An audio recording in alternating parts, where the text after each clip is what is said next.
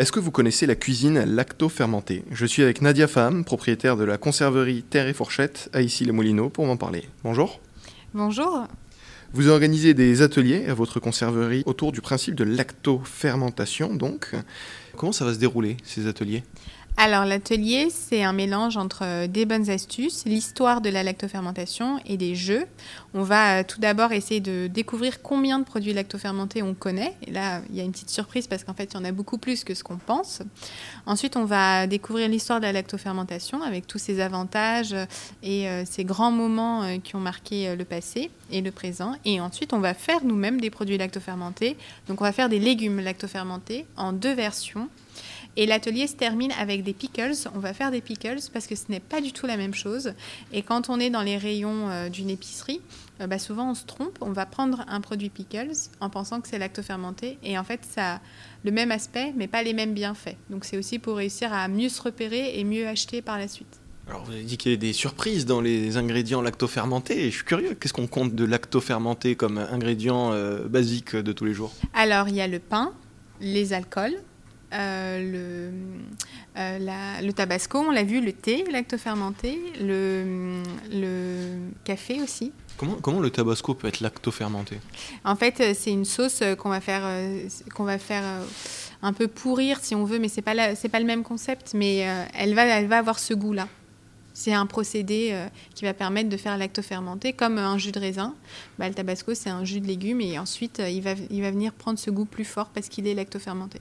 En fait, lactofermenté, ça comprend tout le processus qui va donner aux ingrédients des levures ou des ferments. C'est ça. En fait, on va choisir un ingrédient, euh, brut et cru, venir ajouter une levure ou une bactérie, ça dépend qu'est-ce qu'on veut obtenir euh, au final, euh, le sceller, laisser la bactérie ou la levure faire son travail, c'est-à-dire manger les autres bactéries pour faire qu'il va se conserver longtemps. Ces bactéries-là vont émettre des gaz et ça va changer le goût, la texture et les valeurs euh, nutritionnelles du produit. Qui vont être donc plus intéressantes, comment C'est ça, plus intéressantes pour l'estomac.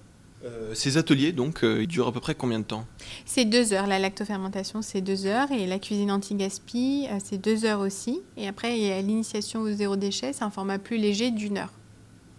Pourquoi, pourquoi le lacto Quand on dit lactofermentation, fermentation parce qu'il y a des levures et c'est des ferments, etc. Mais pourquoi lacto?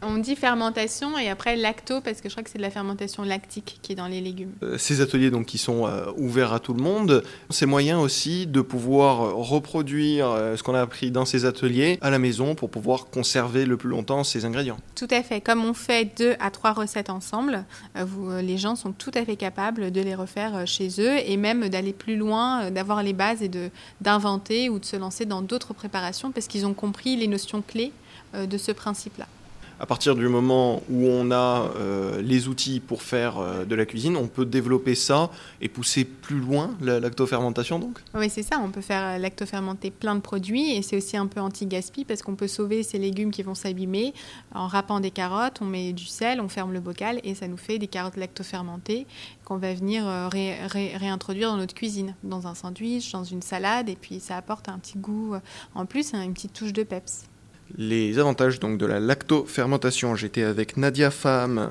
à la conserverie Terre et Fourchette qui nous parlait de ses ateliers sur la lactofermentation.